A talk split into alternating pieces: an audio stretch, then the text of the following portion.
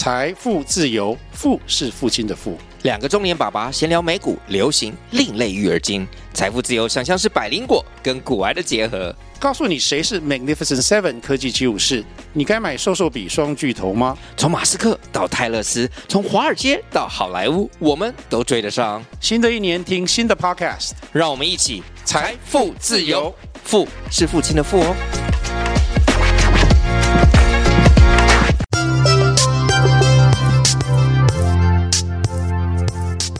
在收听的是《理财爱玩客》，一个与您分享理财投资、说书言谈与旅游点滴的节目。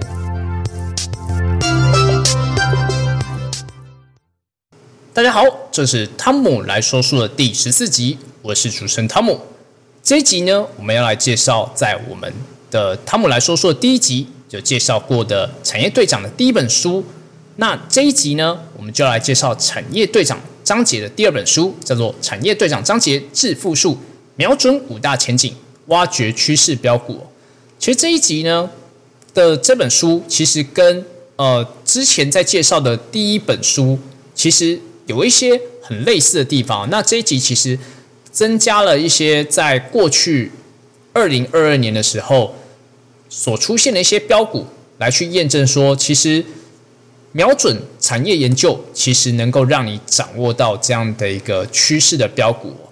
那即便在二零二二年，大家也知道说，这一年其实是一个股市表现并不是这么样好的一年哦。但是呢，却有很多的股票仍然是有上涨的哦。包括在二零二二年的四月份的时候，像是高效能运算 HPC，还有 IP 类股，像是创意啊、世星，其实当时都有飙涨过一段。那另外，在五月份开始呢的这样的一个国际国造，或者说是所谓的军工类股，像是汉翔这样的公司，其实也有上涨。那再到了呃年中，也就是大概呃六月、七月的时候，当时像是细晶圆啊、生技相关的类股也都有上涨哦。那其实怎么样去找到这样类型的公司呢？其实更多时候就要回归到说哪些产业是有潜力的，而产业队长章节呢？在这一本新书里面，其实也有提到，他认为具有五大前景的产业哦，包括像是网通、ESG 绿能、电动车与新能源车、半导体高阶制程以及生技医疗产业哦。那像网通呢，包括像是网络与通讯这两大的领域哦。那为什么网通这样的一个产业会有成长性呢？主要就是来自于资料流量增加。以及取得晶圆的产能哦，包括像他有提到台湾最大的网通厂启基，还有像是卫星联网相关的族群，比如说像是智邦、智毅等等。那这些股票呢，其实都只是举例，并不是作为呃投资的一些建议哦。大家仍然是需要去透过呃本身的研究来去挖掘掉适合的标的哦。在此也特别声明哦，我们并不是去做呃投资相关的建议。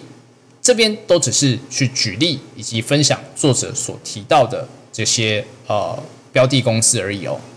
那另外呢，在像是 ESG 绿能方面，其实大家也知道说，现在在这样的一个呃气候变迁啊，还有就是各国的政府越来越重视所谓的就是呃 ESG 相关的一些呃政策啊、产业的这些议题之下，同时也要去为了去达成二零五零碳中和的一个目标下，其实，在这样的一个呃能源转型，或者说是绿能相关的这种供应链，也越来越被受到关注哦。另外呢，像是太阳能啊、风能、能源或是储能类股，其实大家也有发现哦，在过去一年来，其实储能类股也飙得很凶哦。譬如说像是高丽啊、中兴电啊，再到后来的呃华晨啊、市电等等，都是有曾曾经有就是成长过一段哦。那另外呢，这样。的一个类型的类股，其实也受惠于政策以及国际趋势的因素，让他们在未来仍然是具有一定程度的成长潜力的。那第三个产业叫做电动车以及新能源车哦。其实电动车这个题材呢，从过去两三年就一直都很红哦。那到现在呢，其实也一直是如此，因为大家可以看到说，电动车慢慢的呃越来越多，譬如说像是大家最熟悉的特斯拉。然后再到后来，呃，红海想要组建一个呃台湾的这样的一个国家电动车的一个团队的一个平台的概念哦。那其实，在整个电动车的一个核心最大的成本零件，其实是电池。所以，像是电池的类股来说的话，作者也有提到说，大家可以去呃多去关注的。而在半导体的高阶制程方面呢，其实也是很值得关注的，因为在过去一年，其实有些呃，就是半导体相关的类股，其实也涨了相当的多，像是呃创意啊、金星科、上品等等哦。最后呢，提到产业叫做生技医疗，生技医疗其实一直是一个。需要去做高投入，但是成果却往往不见得能够很事先预期到的。哦那像是一些呃新药开发类股，譬如说像是宝林富锦啊、美食等等。那另外一块大家可能不一定很快去联想到的生技医疗类股，是所谓的隐形眼镜类股，譬如说像是金硕、视阳这样类型做跟呃隐形眼镜相关的这些公司，其实大家也可以。去呃观察看看，就是说呃这些都是具有未来长期趋势潜力的一些呃公司哦。而要怎么样去贯彻投资的一个呃方向，才能够赚到比较大的一个波段的利润呢？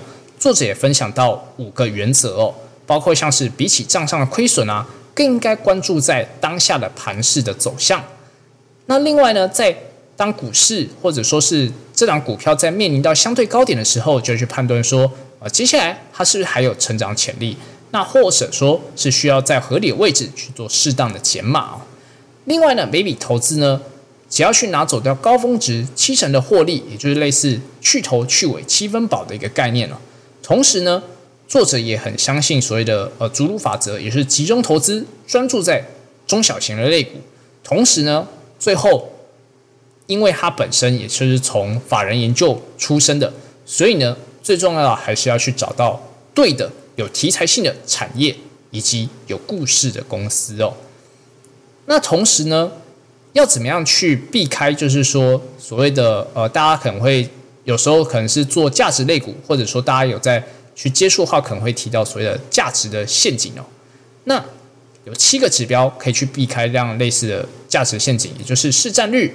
公司的治理品质、债务与股权的状况，还有现金流以及净资产的报酬率，也就是 ROE 或 ROA。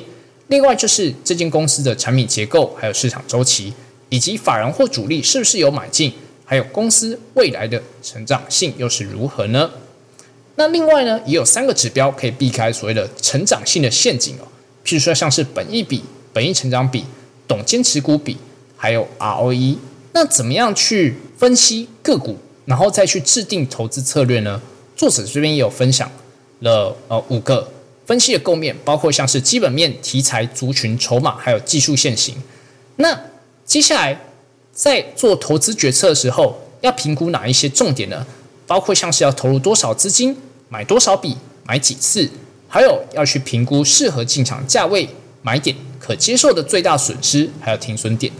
最后就是要去严格遵守自己的投资策略纪律，停损是纪律，乱砍是情绪。而作者也有提到，就是说在研究，譬如说在他本身过去的这样的一个呃研究人经验来说，常常是需要去拜访公司的。那拜访公司呢，就有七大面向。其实，在呃之前的汤姆来说说第一集也有提到类似的一个概念哦，包括像是掌握产业的特性啊、竞争的优势、行销，还有客户的分析。生产状况、营运状况、成本结构以及资本支出等等，这就是所谓的法人研究员在拜访公司的时候的七大面向。同时呢，也是我们在做公司研究的时候需要去关注的部分。而我们这一集呢，在这边就简单的分享而告一个段落。那如果你对于这本书有兴趣的话，也欢迎可以仔细的去翻阅哦。那如果对于这一集有什么样的看法或想法的话，也都可以留言或私信我们的 FB 粉专或 IG 哦。那我们就下一集再见喽，拜拜。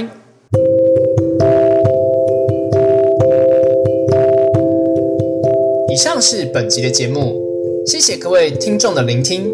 如果喜欢理财爱文课的朋友，欢迎大家订阅，并在 Apple Podcast 留下五星评价与留言，也可以追踪本频道的 IG，多关注多分享。我们下期再见。